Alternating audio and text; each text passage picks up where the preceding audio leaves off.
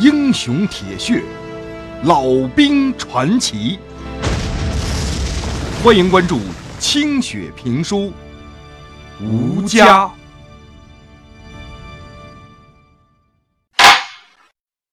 上回书说到，老旦万万没想到，曾经在抗战时期生死与共的战友杨铁军杨连长。居然就驻扎在长江对岸，即将和自己带领的二营官兵决一死战。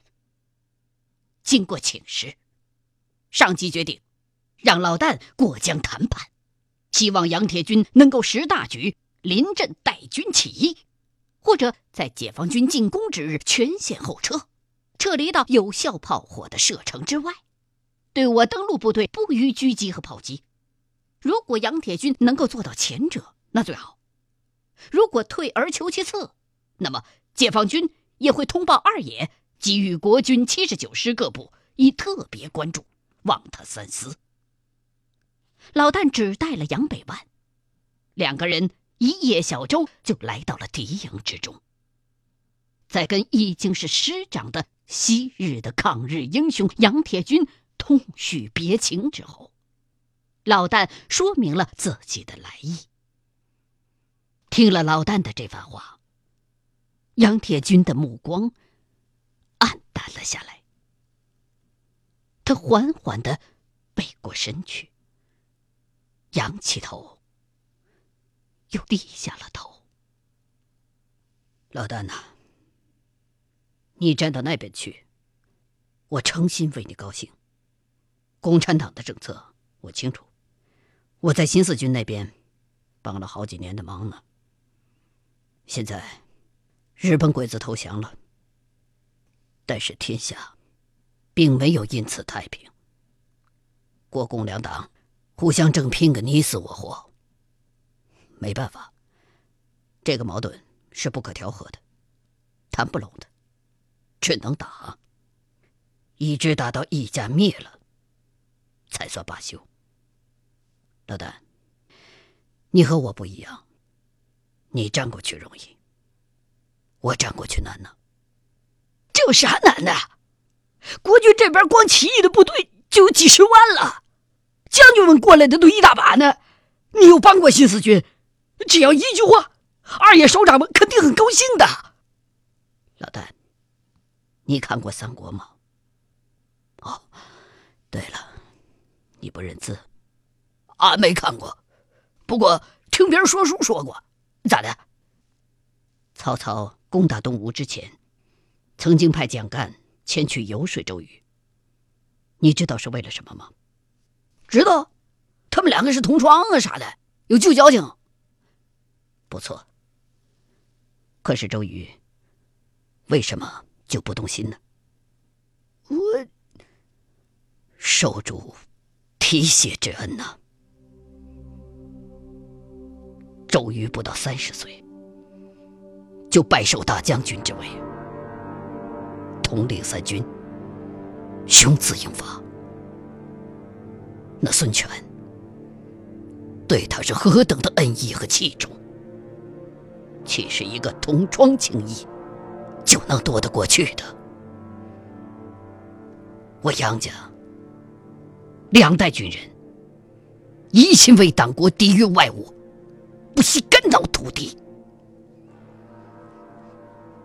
而我的一切，也都是蒋校长和陈诚司令长官给的。他们对我算是知人善人，成就了我的军旅功勋，也成就了我军人的尊严，甚至包括我的家庭。我的妻子都跟他们有关。说起来，陈长官还是我和妻子的媒人呢。没有他们，没有民国，我杨铁军岂有今天？当年我念旧情，放走了新四军一个营。按照军法，我必死罪难逃。可是，他们还是保了我下来。如今，我早已经是个废人了，他们还继续对我委以重任。眼前的形势我很清楚。无论如何，毛泽东都会打过江来的。哼，自古有“乘胜不过江”的豪杰嘛。这边兵败如山倒，军心已经难以收拾。我的一个师，也只是尽忠而已。我杨铁军受人之恩，可谓天高地厚。我的家人又都在后方，若此刻绝情而去，我的先人、我的家人、我的同僚，都将视我为不义小人，视我为无情无义的无耻之徒。如果再让我调转枪口，向昔日的同窗开枪，我杨铁军是做不到的。以后，我虽安生，也不能心静啊！人生苦短，我不愿意后半生生活在永久的自责之中。老谭，你要成全我，做个有始有终的军人。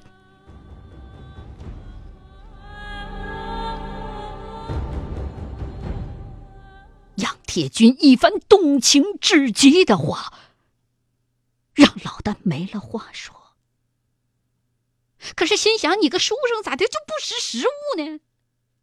解放军百万大兵把你们打个稀巴烂，老蒋说不定都会被抓喽。到时候，那也没人念你的好啊。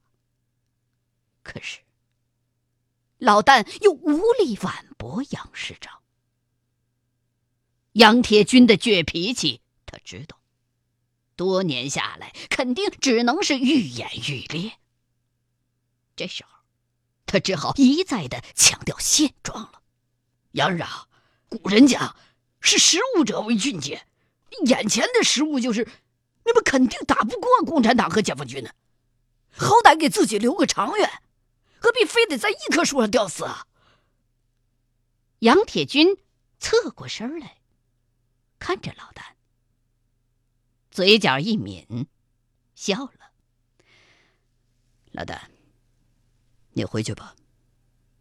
你冒险过江来见我一面，我已经非常高兴了。大战之前，能够见到自己的生死之交，何其快哉！你是个光明磊落的蒋子义，我也就做个坦坦荡荡的周公瑾。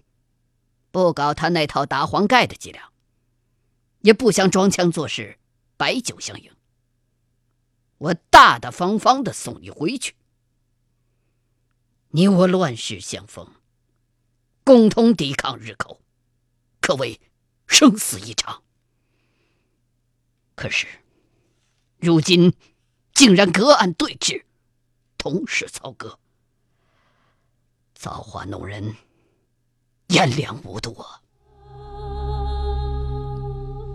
还记得你问我的那句话吗？世界潮流，浩浩汤汤，顺之则昌，逆之则亡。你乃是潮流浪，我却是水中石。这天下的事儿啊，变得太快，没人看得清的。我不敢说自己会有好下场，可我也不敢说，你们得了天下就一定太平。毕竟，这种方式的革命，付出的代价太大了。苏俄那边。我有同窗，不说这个了。一时你也不能明白。你和我不管在哪边，都应该是铮铮铁骨的军人。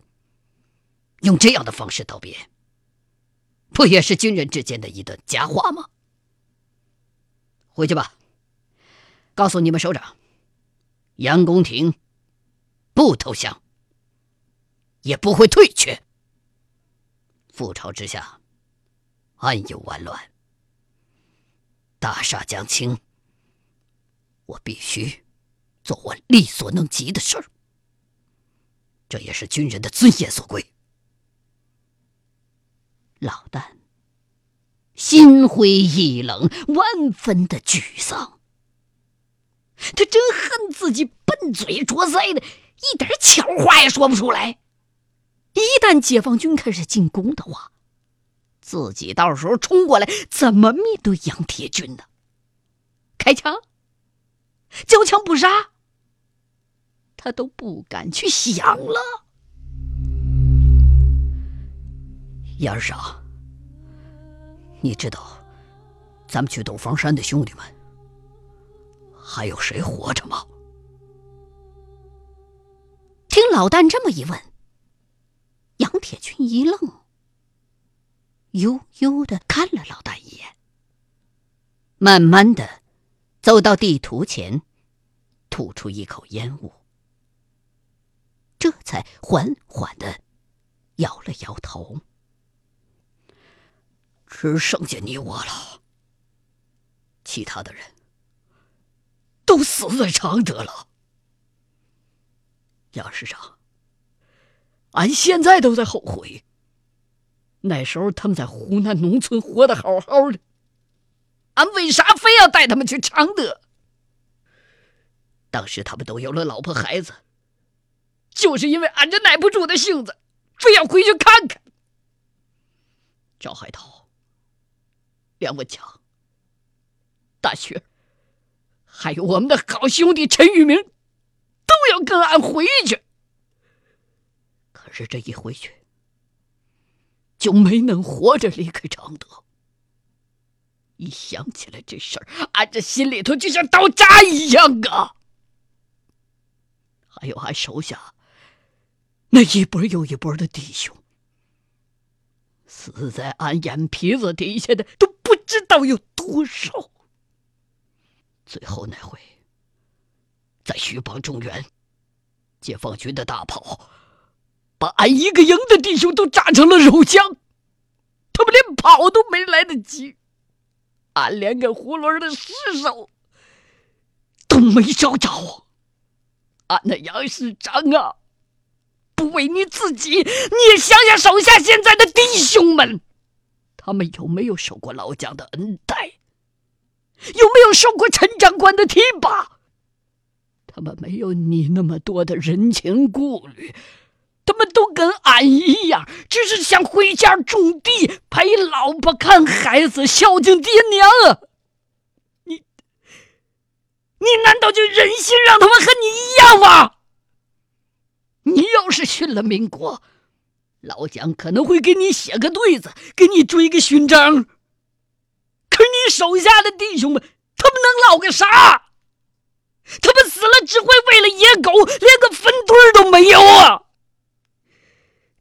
你的清高，你的报复，难道比你手下这万把弟兄的生命还要金贵吗？杨铁军！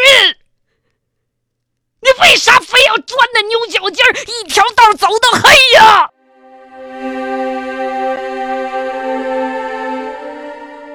老旦声嘶力竭的嘶叫，让杨铁军诧异。他静静的看着老旦，时隔多年。这个曾经只有善良、勇敢为本钱的农民，已经在不息的战火之中变得明白了，甚至具有观察、分析政治问题的能力了。他的这番侃侃而谈，是在用最通俗的言语，向自己讲述着一个大道理。灌输着当年自己曾经教给他的那句话：“你小子要识相。”而且，矛头直指自己心中的那份仍然带有书生气的军人式的执着。杨铁军在脑子里把老旦的这些话绕了几圈，竟然无法从正面反驳。他从副官手里又要过一支烟来，点着了。吸了一口，伸过手去递给了老旦，自己又点上了一根，支着拐杖，来回的走了几步。老旦，回去吧。该说的，你都说了；该想的，我还要再想想。顺便。我想提醒你一句：等打完了仗，你就回家种地，别去当官儿，什么官儿也别做。你没那个本事，而且你要争取加入共产党。在你们的新中国，打完了仗，情形会和以前不一样的。我有校友。在苏俄那边学习，知道一些他们的事儿。那种政治斗争，你是没见过的。你的身份又和大多数人不同，就怕别人翻旧账啊。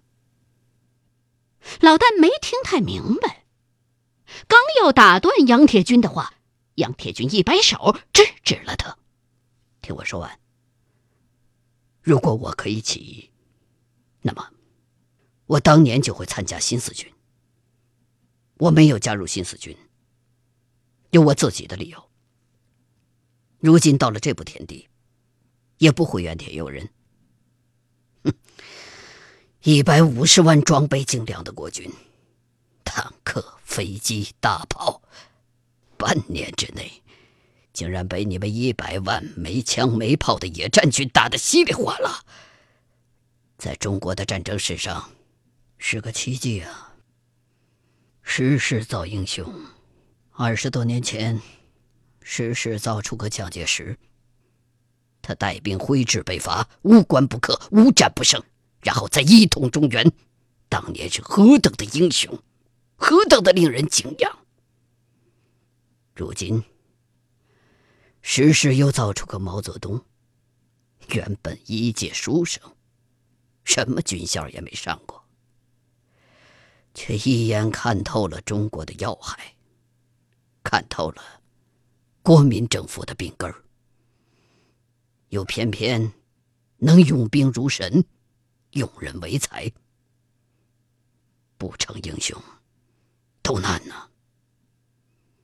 他手下这些将领啊，林彪、彭德怀、刘伯承。粟裕、陈赓，哪个不是人杰？却对他忠心不二，不佩服不行啊！哼，其实早在十几年前北伐的时候，大伙儿虽有手足之情，却各有想法。要不是日本鬼子打进来，早就倾尽全力大打出手了。我的军人生涯，虽说不算完美，也算是光明磊落，没做过什么亏心事，对得起国家，对得起百姓，也对得起。说到这儿，杨铁军把想要说的“对得起弟兄”这句话，硬生生的咽了回去。自己真的对得起那些死去的弟兄吗？对得起现在身边的这些弟兄吗？他扭过脸来，看了看旁边的副官和卫兵，他们个个神色黯然。他意识到自己说的太多了，于是收住了话头，把烟头扔在地上，用拐棍头狠狠的拧灭，头也不回，硬邦邦的命令道：“带他们走，蒙上眼，送上船。”老大爷一愣，杨铁军为啥突然变脸了？还没来得及再说什么，卫兵就把他的两条胳膊反扭过去绑上了，一块黑布又蒙上了眼。杨北万一看，立刻一拳打倒了身边的卫士，正要向杨铁军扑过去，早就被一个身高马大的副官扭住了脖子，眨眼之间也被捆了个结实。杨铁军，你做啥呢？把俺放开！你别一根筋死拧啊！你非要吃这个眼前亏啊你！你要为弟兄们着想啊！你现在不是打鬼子了，他妈死的不值啊！老旦，你不要再说了，值不值得，我心里有数。要注意你的立场，否则的话，我就不能送你回去了。你他妈的要识相！杨铁军，你。日你妈的！你放开俺！你不听俺的话，俺就不回去。上次俺走了，你命大没死，可这回你没那个运气了，你肯定活不了了。我日你妈的！你放开俺！老旦，你不服从我的命令，我日你妈的杨铁军！老子现在叫老解放，不叫什么老旦。俺现在是堂堂正正的中国人民解放军营长。为啥还要服从你的命令？你个资产阶级大地主、大官僚的马前卒、顽固的反动派！俺现在以一个解放军军官的名义命令你赶紧放下武器，带军起义，否则的话，你死无葬身之地啊！真好听的名字，老解放。谁给你起的这个名字？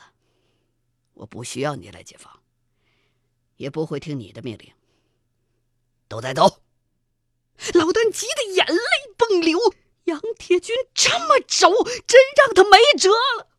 他恨不得能再像以前那样扛起他就跑。可是他自己已经被一个兵扛在了肩上，眼前漆黑一片，嘴里边又被塞了一块布，再也叫不出来。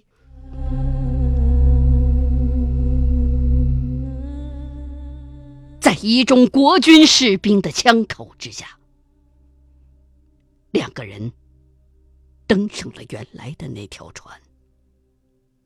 老旦已经不再喊叫，只是默默的注视着那些神情黯淡的国军士兵们。船越走越远。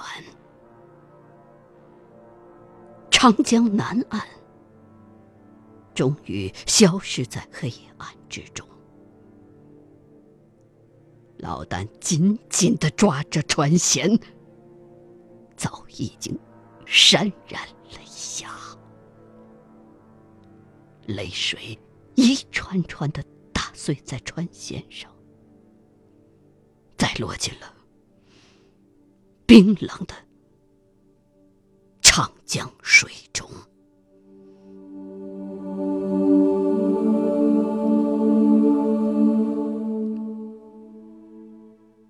欲知后事如何，欢迎各位继续收听清雪评书《吴家》。